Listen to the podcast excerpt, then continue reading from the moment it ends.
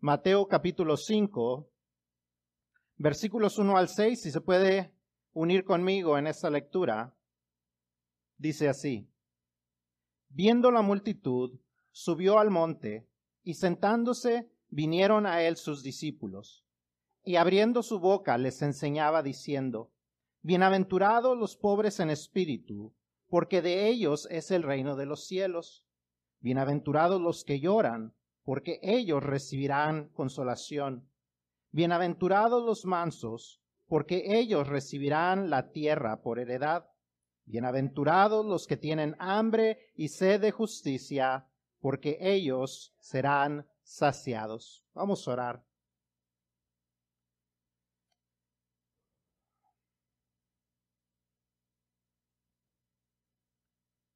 Señor y Dios, Venimos delante de ti, delante de tu presencia, reconociendo que, que necesitamos de ti, reconociendo que necesitamos que tú hables a nuestras vidas, hables a nuestro espíritu, reconociendo que sin importar cuánto tratemos, somos personas imperfectas y te necesitamos. Padre, en este momento, al estudiar tu palabra, te pedimos que tú quites cualquier cosa, cualquier pensamiento, cualquier tentación, cualquier preocupación, cualquier, eh, cualquier emoción o, o cosa que nos pueda estorbar de escuchar tu palabra de recibirla, de reconocerla como verdad y de entender cómo aplicarla a nuestras vidas.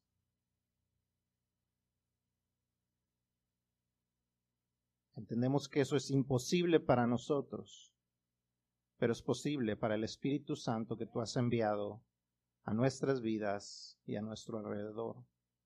Es Espíritu Santo que se encarga de convencernos de enseñarnos, de recordarnos, de transformarnos. Nos inclinamos delante de ti, Señor, con nuestra necesidad de que tu Espíritu obre en nosotros. Y con agradecimiento oramos, sabiendo que podemos contar con ese Espíritu porque Jesucristo lo prometió a aquellos que hemos creído en Él. Y por eso damos gracias a ti en su nombre. We thank you, Father, for your blessings, for allowing us to be here today. And, and we recognize that we're imperfect people, people who are so needy of you, so needy of your actions, so needy of the, the actions of your Holy Spirit in our lives, so that He can convince us, teach us, remind us, and transform us. We are so needy of you. Because regardless of how much we try, we cannot achieve what we need. In opening our hearts, in opening our minds, in understanding your word without the help of your Holy Spirit. So, Father, we just beg you that He will act in our lives. And we thank you because He can, because He has been promised to us by the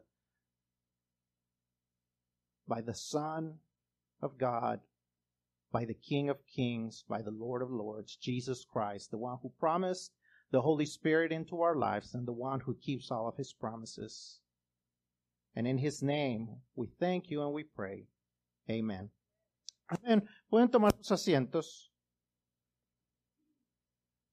Se cuenta la historia de un viajero, una persona que iba a salir en un viaje de negocios y llega al aeropuerto y tiene que esperar como, como ahora se acostumbra a tener que esperar horas y horas. Y mientras está ahí, está caminando por los pasillos, se encuentra una computadora, una máquina donde puede comprar un seguro de vida muy barato, muy económico, tres dólares solamente por un pequeño seguro de vida de cien mil dólares. Piensa él en su familia, y dice, yo creo que por tres dólares es una buena inversión. Entonces él llega, pasa su tarjeta, compra la aseguranza, se imprime la póliza, se siente muy bien, se siente tan bien que mientras sigue esperando, pues le da hambre y entonces llega a un restaurante, un restaurante chino dentro del, aeropuerto y entonces ordena su, comida favorita y, entonces eh, empieza él a comer, come, eh, le llega la, galletita de la fortuna, la rompe y, y lo que dice adentro le sorprende, dice, tu recién inversión te asegura grandes réditos. Tu recién inversión asegura grandes réditos. There's a story told of a traveling man, traveling salesman. He goes to the airport and he is going to eat or uh, sorry, he's going to travel, but he's waiting. And so he goes and, and looks at one of those little computer, one of those little kiosks that, that sells uh, life insurance. And, and he figures, you know, he reads it. It's $3 for a $100,000. He thinks of his family. He says, Hey, it's, it's something cheap. I'll go ahead and buy it. Pays for it. $3 later. Um, he, he gets his little policy and it's a $100,000. So he feels really good about himself. So he goes to, to, he still have to wait. So he goes and he goes to uh, uh, the Chinese restaurant inside the airport. He feels really good about what he's doing. So he orders what he likes. He orders, he's eating. Then he gets to the, to the end and he opens his fortune cookie that says, your recent investment ensures great reward. It's surprising what you can find in your food. Nos sorprende lo que podemos encontrar en la comida, ¿no? Hablando de comida, hablemos ahora del hambre. ¿Cuántos de nosotros hemos experimentado el hambre? No me refiero tal vez a la pobreza, a lo mejor algunos de ustedes la han experimentado, pero creo que no todos. Eh, el pensar de dónde vendrá, de dónde vendrá nuestro próximo bocado. Algunos, algunos tal vez ustedes lo han experimentado, pero yo creo que la mayoría de nosotros no. Pero creo que todos hemos experimentado el hambre ese sentimiento de hambre, de, necesitar comer. Algunos de nosotros nos ponemos de malas cuando tenemos hambre. Algunos nos ponemos de malas y que ni nos hablen porque ya traemos hambre. Algunos de nosotros nos da la temblorina porque ya tenemos hambre. No sé si ustedes saben por qué no tenemos las sesiones de negocios después de la iglesia, pero nos sucedía que siempre que las teníamos después del de la mañana, siempre había peleas y nos dimos cuenta que era porque la gente le da hambre después del servicio. Con estos calores, creo que todos sabemos lo que es una sed grande, una sed tremenda. Esa sed que queremos llegar a la casa y tomarnos un vasote de agua una botellota de agua fría para poder saciar nuestra sed.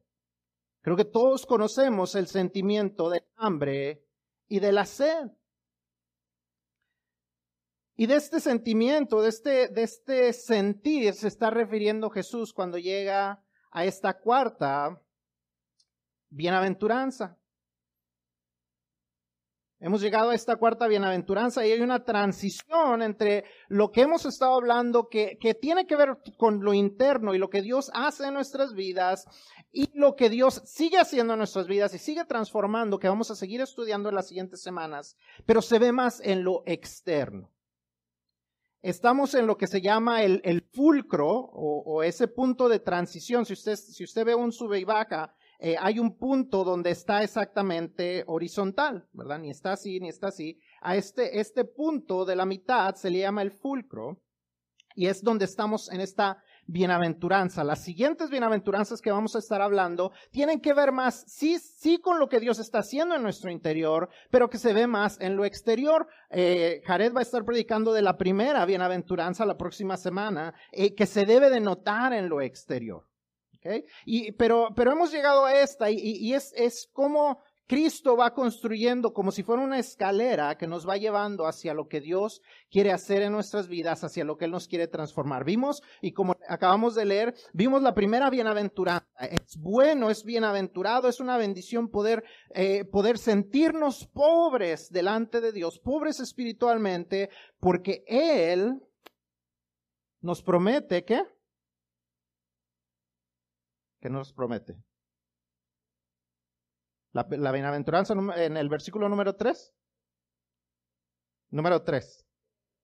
el reino de los cielos, que Él vendrá a reinar en nuestras vidas, cuando reconocemos que no podemos por nosotros mismos porque somos pobres, Él viene a suplir lo que necesitamos. La segunda bienaventuranza nos habló acerca de que necesitamos llorar nuestro pecado y somos bienaventurados, somos bendecidos. ¿Por qué? Porque Él traerá consolación. Él ha traído consolación por medio de Jesucristo al poder ofrecernos el regalo de la salvación. Él ha venido a, a darnos ese consuelo que necesitamos al llorar por nuestros pecados. La semana pasada hablamos de que somos bendecidos cuando reconocemos que no podemos con nuestras propias fuerzas cambiar, sino que Él es quien tiene que venir a transformar nuestras vidas. Nosotros simplemente tenemos que ser ¿qué? Mansos. Y entonces Él nos dará la herencia de la tierra. Y ahora hemos llegado a esta cuarta que nos dice que debe haber dentro de nosotros un hambre y sed de justicia. Hambre y sed de justicia. Y cuando hemos llegado a este punto, entonces podremos reflejar lo que Dios está haciendo dentro de nosotros, transformando dentro de nosotros, para poder vivir las siguientes bienaventuranzas que vamos a estudiar durante las siguientes semanas. Pero al estar hablando de esto, vamos a estar hablando de qué es esto del hambre y la sed de justicia. Como les digo, todos sabemos cómo se siente estar hambrientos, todos sabemos cómo se siente estar sedientos, pero cómo se siente esto de estar hambrientos y sedientos de, de justicia es lo que vamos a estar viendo. As we talk about the, the, the beatitudes, the blessings that God has for us when He transforms our inner being, when He transforms who we are, not just our behaviors, not just our actions, but He changes who we actually are we see Jesus building up towards something. Every week, we've been talking about how Jesus is building up towards what he, he wants to those who call themselves his disciples, his followers. We saw in the first week that we are blessed when we can recognize that we are poor in spirit, that we cannot do things on our own for our own spiritual lives because he will come and bring his kingdom into our lives. He will take control. Not only that, but as He takes control, we understand, we recognize that we need, that we need the forgiveness of our sins because we cry out when we understand how sinful we are, how we are set aside from who God is because of our sins, how we're separated by our sins, how there is consequences of our sins, and that is uh, hell for those who cannot and will not believe. But when we believe, we are comforted. And that's a great blessing. Not only that, but once we believe, once we understand that we need that Jesus, we just need to be meek and we will inherit, inherit the earth, inherit the promised land that he has for us. Because that's a great blessing. And now we arrive to this fourth one, which tells us that we need to be hungry and thirsty for righteousness. Thirsty, angry, uh, ha- hungry We'll talk about hungry, but, but, but we have to be hungry for thirst and thirsty for righteousness. We need to understand what that means and how that's going to bring a blessing, how Jesus has promised a blessing if we have the right kind of hunger and thirst. Hunger and thirst for righteousness. So let's understand what that means. Número uno, entonces, si usted está llenando su boletín, número uno, vamos a entender qué es la justicia, porque si tenemos que tener hambre y sed de justicia, primero tenemos que saber qué es la justicia.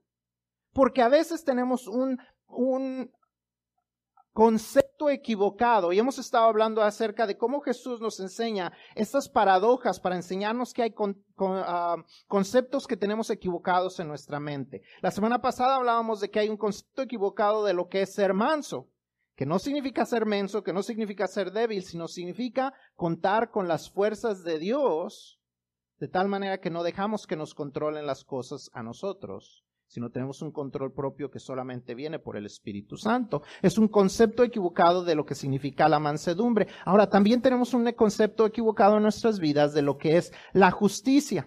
Entendamos lo que es la justicia. La justicia número uno es el estándar que Dios impone. La justicia es el estándar que Dios impone. La justicia no se trata de lo que nosotros consideramos que es justo o correcto hay un estándar de lo que es justo y correcto para Dios. No importa lo que nosotros pensamos. Es solamente lo que Dios ha impuesto como justo, como correcto. Yo no sé a ustedes, cada uno de, ustedes en qué trabajan. Si usted trabaja tal vez en, construcción, si usted tal vez trabaja en remodelación, si usted ha hecho alguna cosa en fábrica, usted sabe que hay estándares. Si usted trabaja empacando cosas, usted sabe que hay estándares. ¿Y qué sucede si esos estándares no se siguen? Si usted no hace, si usted trabaja en, construcción, si no se siguen los estándares del tipo de, material que se debe de usar, qué tan grueso tiene que ser el cemento, si usted eh, no sigue los estándares, eh, si usted trabaja en remodelación y usted usa cualquier tornillo que se le ocurre, ¿es posible trabajar de esa manera? Si usted trabaja empacando comida, hay estándares de salud. Si usted hace lo que usted quiere, se lava las manos cuando usted quiere, se pone o no se pone máscara, ¿será que eso va a ser correcto? Estamos en medio de una crisis de la, de la fórmula para los bebés. ¿Por qué? Porque no se siguieron los estándares. Porque había estándares de limpieza y a la hora de la hora, cuando van y los checan, hay bacteria donde no debería haber bacteria. ¿Por qué? Porque no se siguieron los estándares adecuados. No importa usted qué es lo que haga en su vida, siempre hay estándares. Y usted puede decir que está de acuerdo o no está de acuerdo, pero al final, lo que gana es estándar. De la misma manera son las cosas con Dios. Él ha asentado ciertos estándares para este mundo, para la vida del ser humano, y nos puede gustar o nos puede no gustar, pero Dios los ha establecido y eso es lo justo, lo correcto. Cuando hablamos de que algo nos queda justo, ¿a qué nos referimos? Que está exactamente a la medida. Media libra más y no cierra, ¿verdad? esta nos queda justo, es lo exacto. A eso se refiere la justicia de Dios, que somos exactamente a la manera, a la medida del estándar que Dios ha puesto. Yo no sé usted, pero yo estoy seguro de que yo no le pego al estándar de Dios.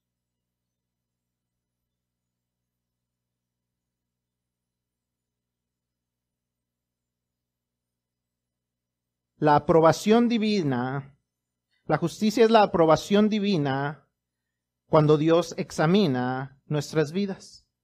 Si Él examina cualquiera de nuestras vidas, ¿tendríamos la aprobación divina? Veamos lo que Jesús dice en este mismo sermón del monte, más adelante, ¿ok? Acerca de la justicia.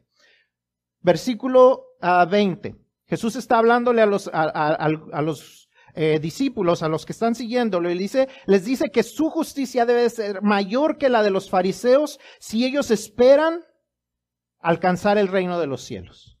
Ahora, entendamos quiénes eran los fariseos. Los fariseos tenían seiscientas y tantas eh, leyes que ellos tenían que seguir, que ellos decían poder seguir. Y Jesús les dice, si ustedes pueden ser aún más justos, o necesitan ser más justos que estos fariseos que pueden seguir todas estas leyes, para poder ganarse el cielo por ustedes mismos.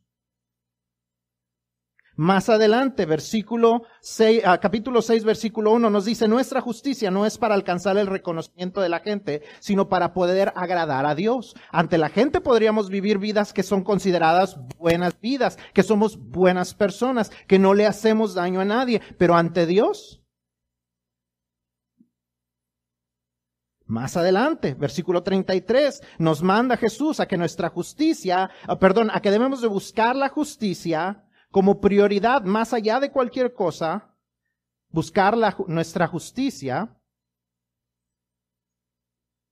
o la justicia de Dios más bien, dice, buscad primeramente el reino de Dios y su justicia. ¿Qué quiere decir? Que no lo hemos podido alcanzar en nosotros mismos. ¿Qué quiere decir esto? Quiere decir que no se trata de nuestro estándar, de lo que nosotros consideramos justo. No se trata de que nos hagan justicia a nosotros. Muchas veces este versículo se usa para animar a la gente a pelear por sus derechos. Pelea por tus derechos. Ten hambre y sed de justicia. Vamos a luchar por lo que nosotros queremos, por nuestros derechos como inmigrantes, por nuestros derechos humanos, por nuestros derechos de género. Vamos nosotros a luchar. Tenemos tener hambre y sed de justicia. No se refiere Jesús a esto.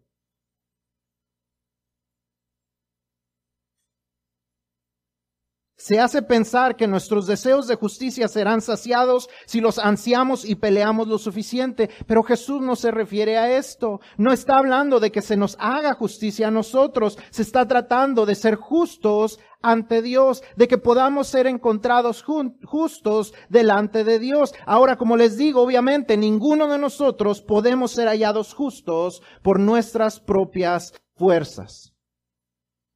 Ninguno de nosotros, sin importar qué tan buenos creemos que somos, podemos ser hallados justos por nuestras propias fuerzas. Las mujeres estudiaron esta, esta mañana que el Espíritu Santo nos convence de pecado, de justicia y de juicio. ¿Por qué? Porque somos pecadores, porque la justicia la necesitamos de parte de Jesús y porque eh, los que no recibimos esa justicia de parte de Jesús no la podemos obtener por nosotros mismos y estamos juzgados. Los varones estudiaron esta mañana, ya estaban en la segunda lección y ellos estudiaron acerca de Nicodemo, un hombre, un fariseo que creía poder haber alcanzado la justicia delante de Dios y Jesús le dice, no es posible a menos que nazcas de nuevo.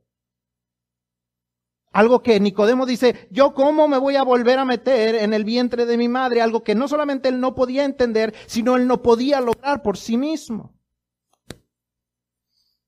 Por eso debe de haber esa hambre, esa sed de justicia, porque ni usted ni yo podemos alcanzarla por nosotros mismos. Necesitamos que alguien nos ayude a llenar el estándar que Dios ha impuesto. Jesús dice que nuestra justicia debe de ser mayor a lo de los fariseos. ¿Será que es posible? Obviamente no, nos está diciendo tú necesitas algo para lograrlo. ¿Cómo podemos hacerlo nosotros? ¿Cómo podemos ser hallados justos, perfectos, acorde al estándar de Dios? Eso solamente puede suceder al recibir el regalo que Jesús nos ofrece. Jesús tomó nuestro lugar. Segunda a los Corintios 5:21, si quiere acompañarme en esta lectura, segunda a los Corintios 5:21 nos dice que Él tomó nuestro lugar para que nosotros pudiéramos tomar el lugar de Él. El, que no nunca había pecado, se hizo por nosotros pecado, para que entonces el que tenía justicia estuviera dándonos su justicia a nosotros. Él tomó tu lugar y mi lugar para que tú y yo pudiéramos tomar su lugar delante de Dios. De tal manera que cuando Dios vio el pecado, lo vio sobre Jesús y lo cobró sobre Jesús. Y cuando nos vio a nosotros, ya no nos vio a los pecadores, vio a su Hijo perfecto que nunca había pecado y somos justificados en Él.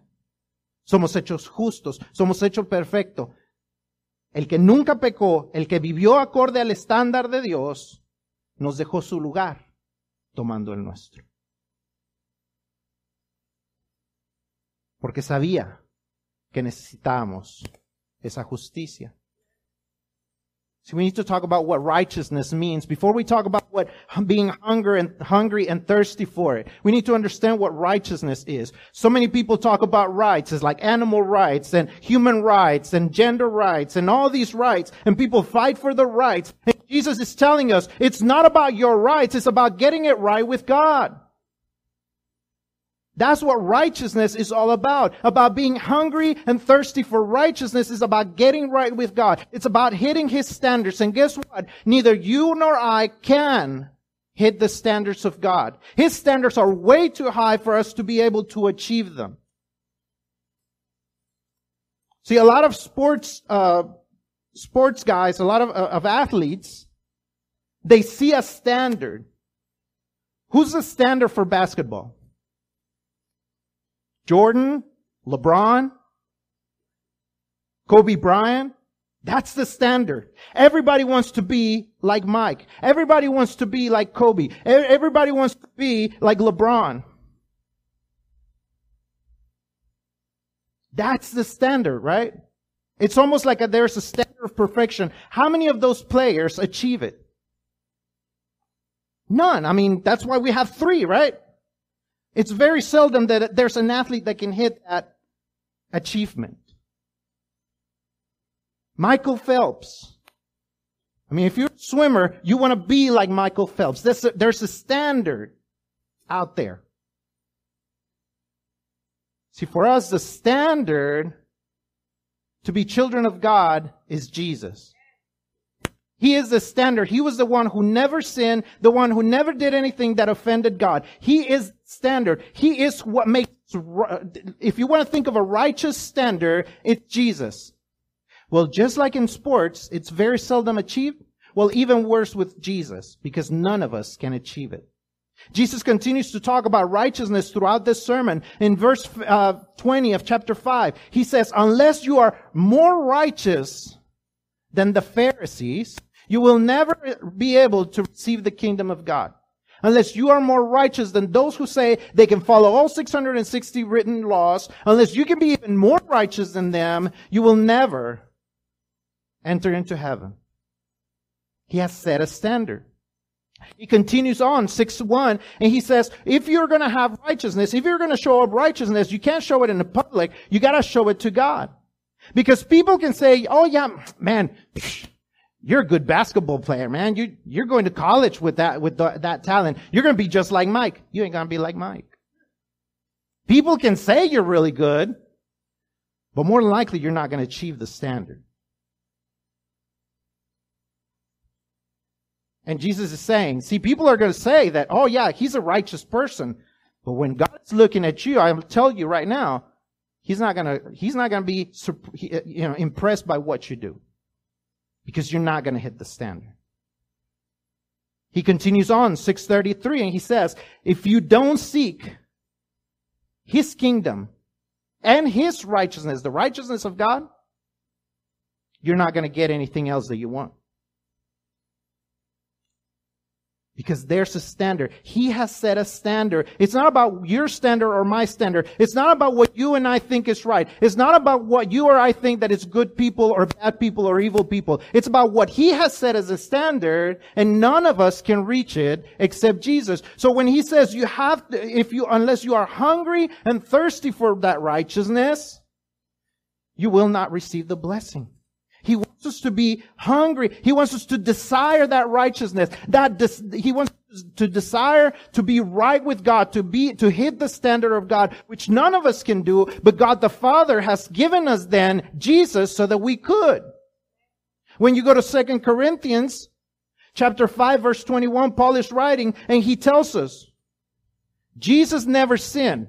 He has hit the standard. He is the standard. He is the righteousness of God. He is the standard of righteousness. This is the where, where none of us can achieve.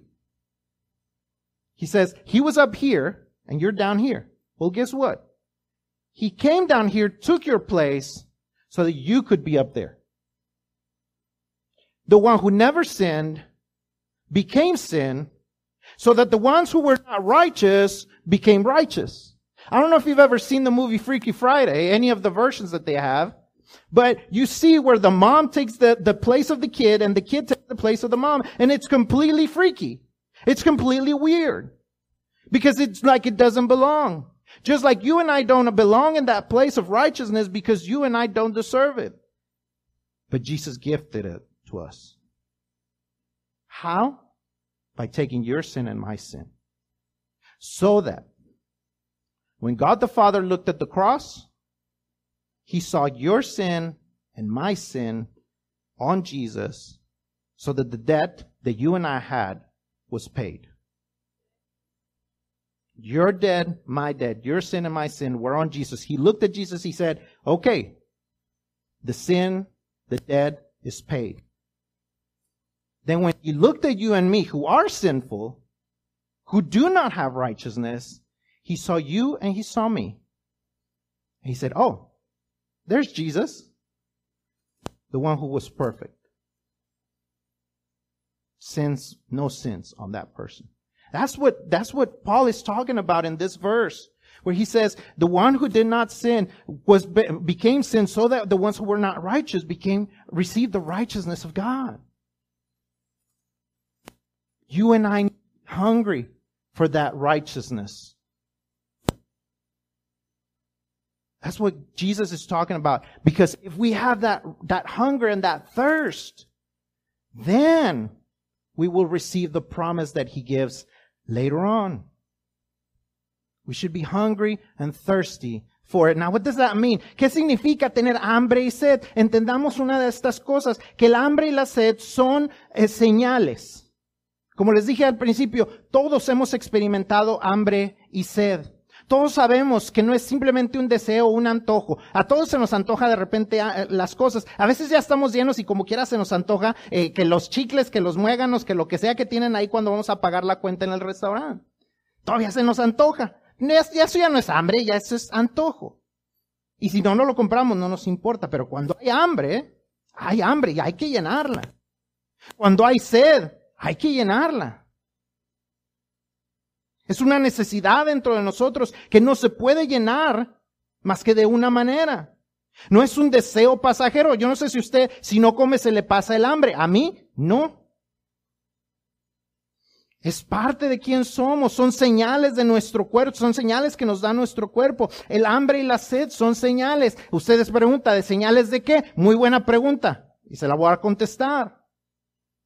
El hambre y la sed son señales. Primero, son señal de necesidad.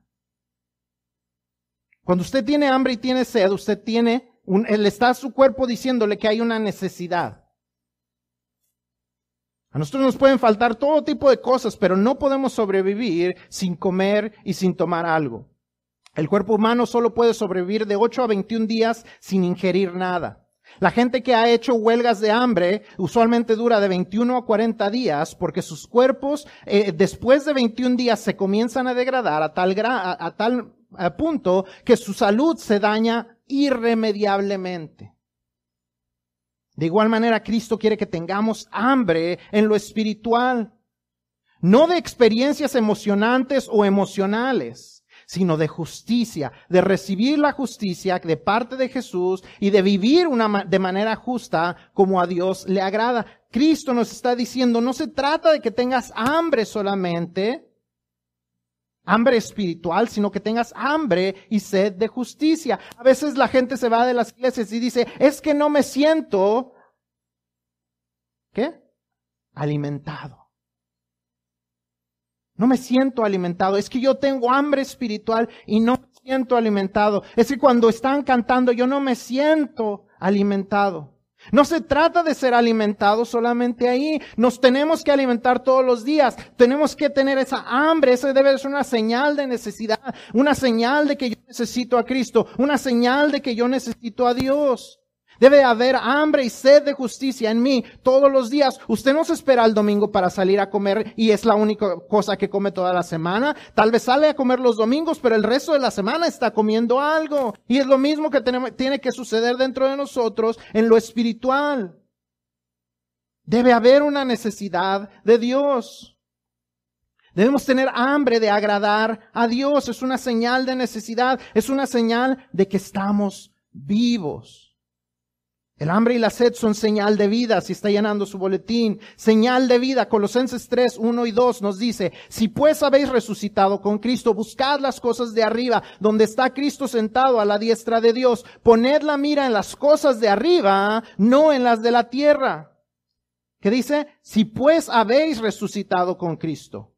Si realmente han resucitado con Cristo, si realmente tenemos vida nueva, si realmente Dios nos ha dado vida nueva y vida eterna, tenemos que eh, eh, ver las cosas que son importantes para Cristo. Dice, pongan su, vida, su mira en las cosas de arriba, en las cosas que son importantes para Dios.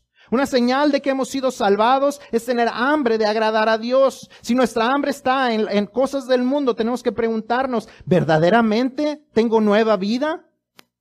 Si mi hambre no es de agradar a Dios, ¿verdaderamente he resucitado con Cristo? Tiene que haber hambre para mostrar vida. Un muerto no tiene hambre, ¿o sí? La gente hace sus altares el primero de noviembre para darle de comer a su muerto. El muerto no tiene hambre. El vivo es quien tiene hambre. El hambre y la sed son señal de necesidad, son señal de vida, pero también son señal de salud. ¿Qué sucede cuando nos enfermamos? Perdemos el apetito. La mayoría de la gente que yo he visto estar enferma durante estas últimas semanas, que, que otra vez eh, este, se empezaron a enfermar, una de las primeras cosas que dicen, ah, es que, pues es que no he comido, es que no me da hambre. Ayer yo conversaba con alguien que está enfermo y decía, pues eh, me he sentido mejor, pero no he comido nada casi. Me trajeron dos pupusas, nomás me comí una todo el día. Me dijo, con mucha tristeza. Dice, antes de enfermarme yo estaba comiendo bien. ¿Por qué? Porque cuando nos enfermamos, una de las cosas que sucede es que perdemos el apetito. Si no hay hambre y sed de vivir una vida justa ante Dios, es una señal que algo anda mal, que estamos enfermos espiritualmente y necesitamos que Dios traiga salud y restauración a nuestra vida.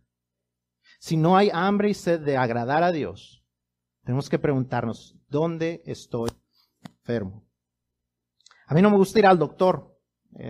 para los que no saben, estoy en un tratamiento de hipertensión. No me gusta ir al doctor. Porque cada, que cada vez que voy, sin importar cómo me estoy sintiendo, cada vez que yo voy se me sube la presión. Cuando estoy en la oficina del doctor se me sube la presión. Me dan los nervios de estar en la oficina del doctor y me sube la presión. Y me dice, pues no te vemos mejoría, pues es que el resto del tiempo, por eso ya me dijeron que les escriba cómo va la presión las siguientes dos semanas, porque a ver si es cierto. No me gusta ir al doctor, pero ¿sabe qué? Si no voy, no me dan el tratamiento que yo necesito.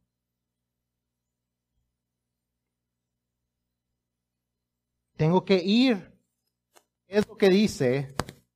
¿El tratamiento está funcionando o no? La semana pasada fui y el tratamiento no estaba funcionando, me tuvieron que agregar otra medicina.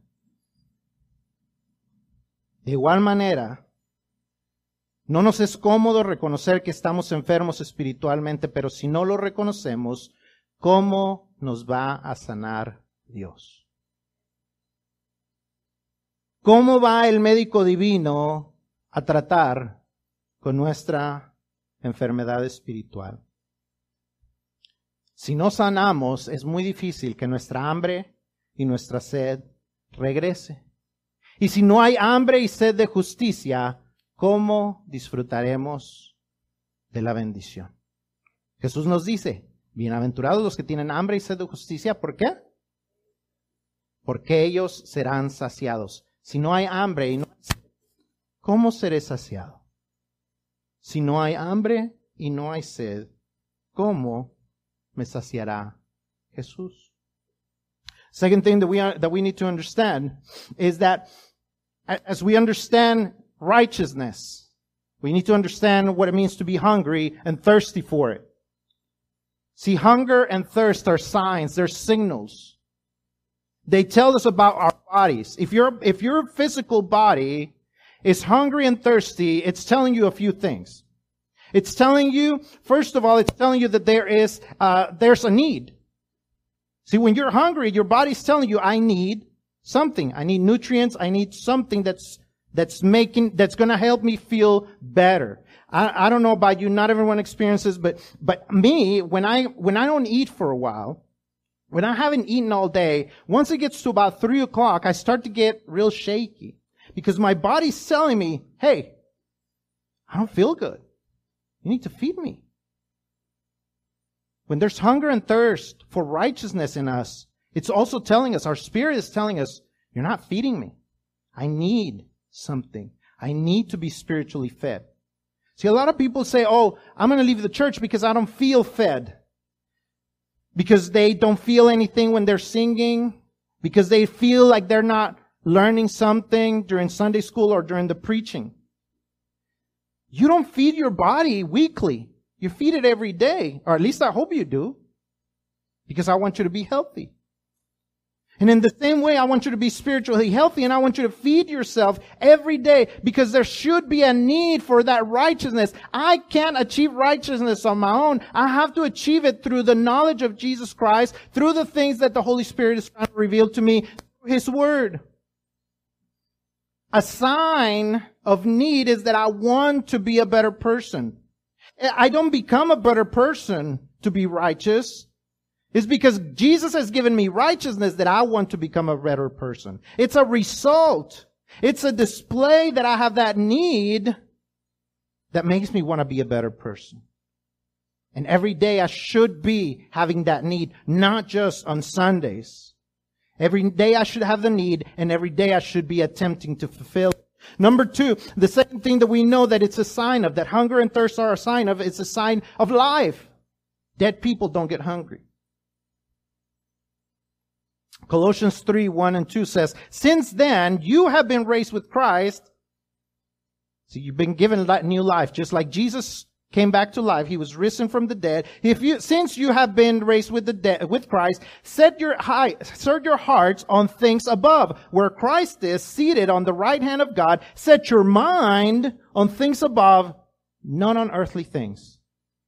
If you and I have been raised from the dead through the sacrifice of Jesus Christ and through his resurrection, if, if through our faith in him, you and I have been given new life, you should be hungry for that righteousness.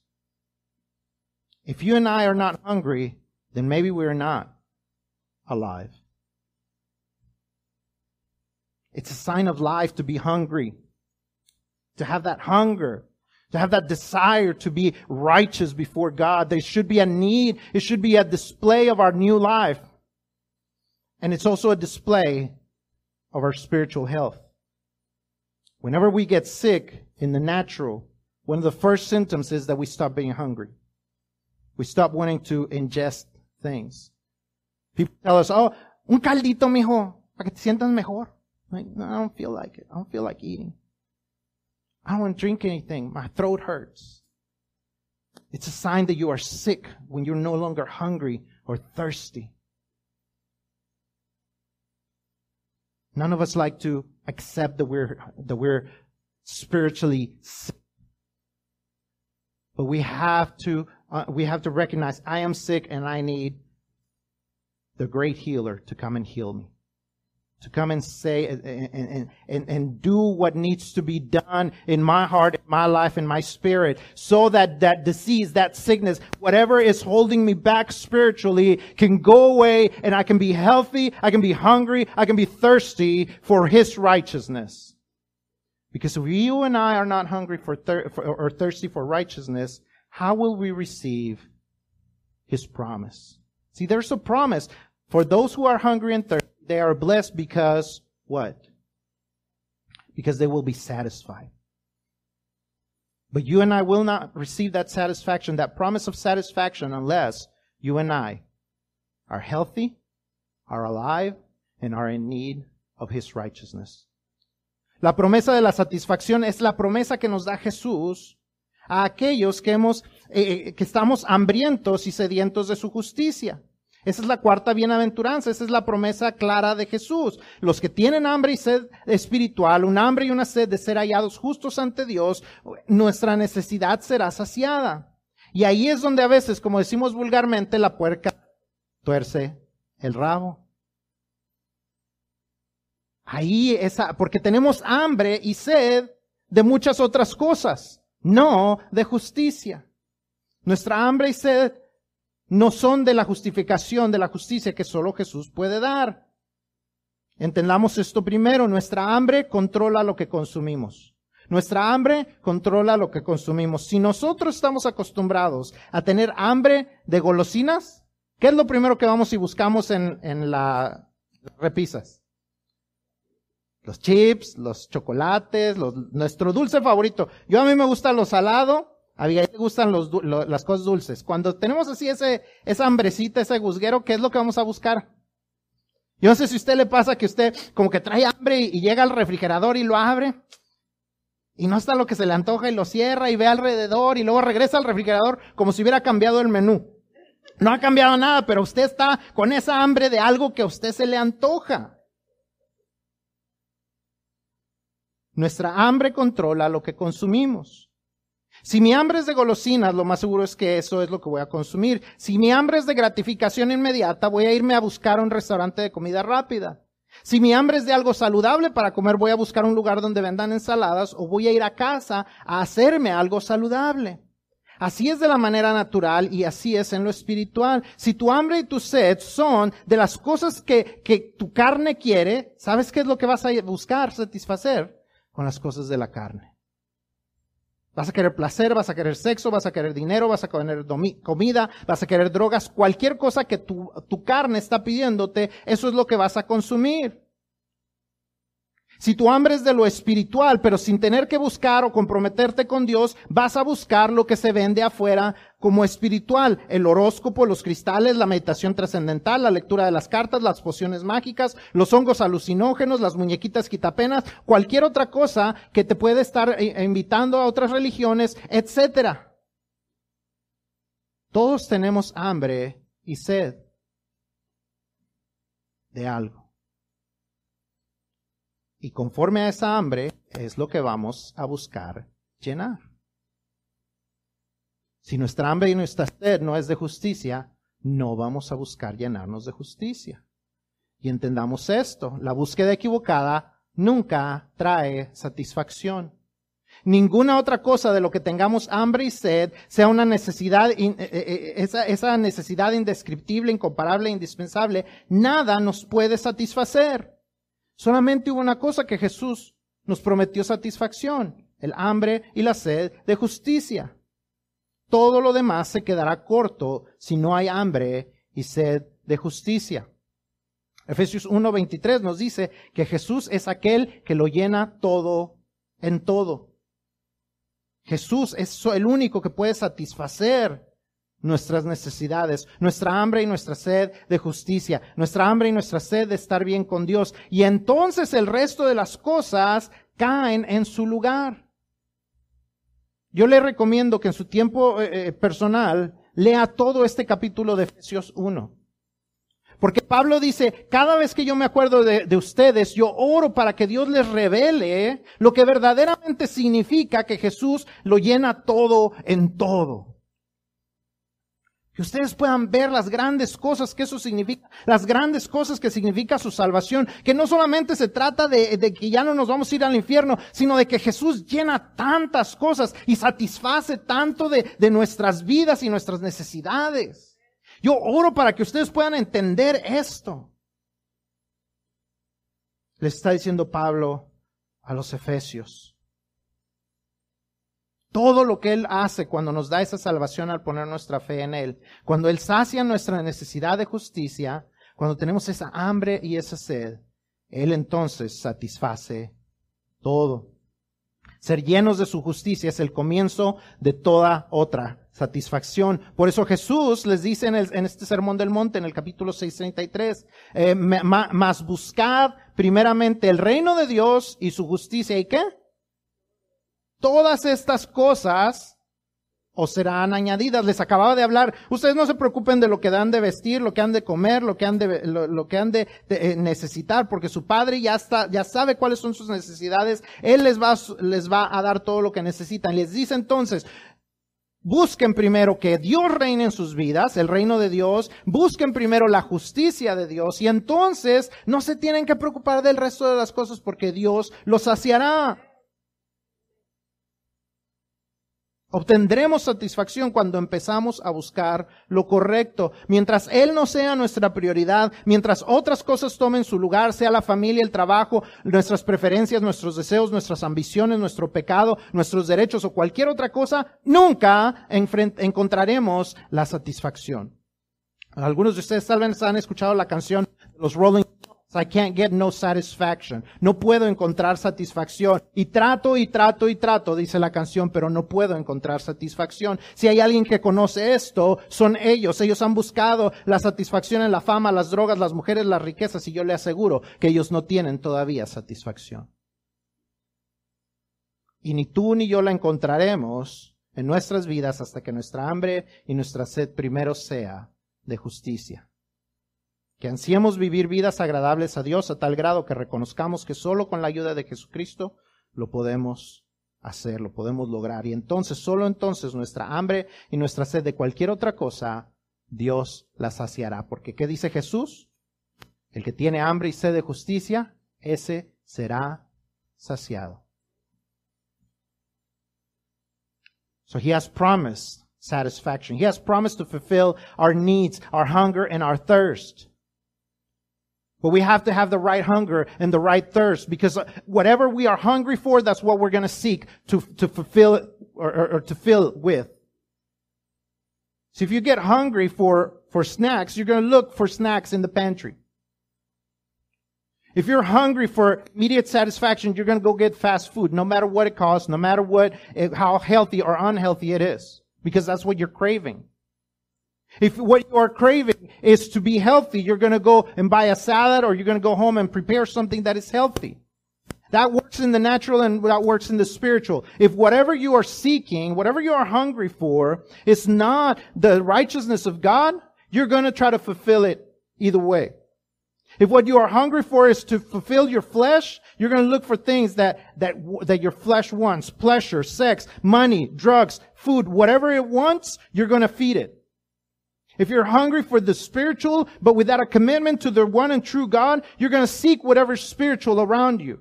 Whether it's hor- horoscopes, crystals, transcendental meditation, whether it's reading of the uh, reading of, of, cards, whether it's magic potions, whether it's it's uh, it's uh, mushrooms to to uh, use as drugs, or, or whether you're using some type of voodoo doll or whatever, you're going to want to fulfill those things without making a commitment with God. But I will tell you what. We're all hungry or thirsty for something, but there's only one thing that will satisfy. So long as we continue to, to crave the wrong thing, we will not have satisfaction. No other thing that you're hungry or thirsty for is going to bring true satisfaction into your life. Ephesians 1:23 says that Jesus is the one who fulfills everything in everything. All things in everything he fulfills.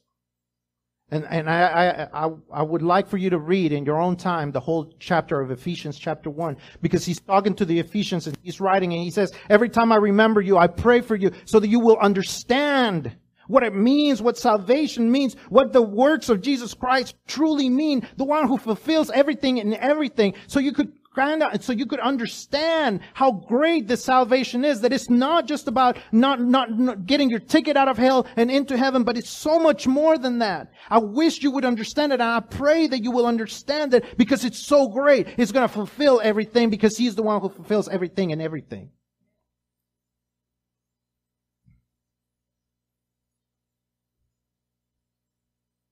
He will fulfill our hunger and thirst for righteousness. He will satisfy you, satisfy that because he has already promised.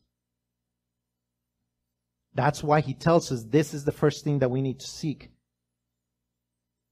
Matthew 6:33 6:33 says, "But seek first his kingdom and his righteousness, and all these things will be given to you as well." He had just been talking about all these things that get us stressed out. Where are we going to eat? What are we going to do? Where are we going to live? Where are we going to uh, wear? Whatever all those things that we worry about, he says, look, the one thing you need to worry about is letting him be your king, letting him take control of your life, seek his kingdom, and seek his righteousness. Seek to do the right thing, seek to live according to his standards, seek to be saved by the righteousness of Jesus Christ, and then everything else will be satisfied as well. We need to be hungry and thirsty that Jesus comes and reigns in us. Because otherwise, nothing is ever going to bring us satisfaction. The Rolling Stones sing a song that says, I can't get no satisfaction. And I try, and I try, and I try, and I can't get no satisfaction. If anyone knows what that means, it's them. They try to get satisfaction through fame, drugs, women, riches, and I can assure you they're still not satisfied. That's why they still look for that satisfaction on the stage. They're 90 years old. They've been around for decades and they still want to be on the stage. They won't retire because they have that need to feed, to see people come to them, be admired. They have that hunger and they're not satisfied. They've been trying to retire for decades and they won't retire because they have that hunger, that need, and they will never be satisfied until they are, they, they are hungry and thirsty for righteousness first. And that needs to happen to us as well. Unless Jesus comes and becomes the hung, what makes us hungry and thirsty for righteousness, then we will never, ever be satisfied. Only through that hunger and that thirst will we find satisfaction. I don't know what you've been hungry and thirsty for, but I can assure you, none of that will be satisfied unless Jesus brings that hunger and that thirst for righteousness into your heart. Yo no sé qué has estado buscando para satisfacerte y no me lo tienes que decir a mí, dítelo a ti mismo. Si no ha sido la justicia de Dios, te puedo asegurar que no te ha estado satisfaciendo. Que todo tu esfuerzo y tu trabajo para obtener lo que has estado buscando no te ha dado satisfacción porque has estado ansiando y buscando lo equivocado. cuando ansiamos comida chatarra, la comemos y al ratito otra vez tenemos hambre y sed porque nuestro cuerpo no se nutrió. Lo mismo sucede con nuestro espíritu.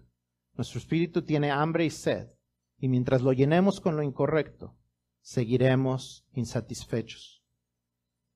Eat junk food and sooner or later you're going to get hungry again because your body is not full. Your, body still needs nutrients.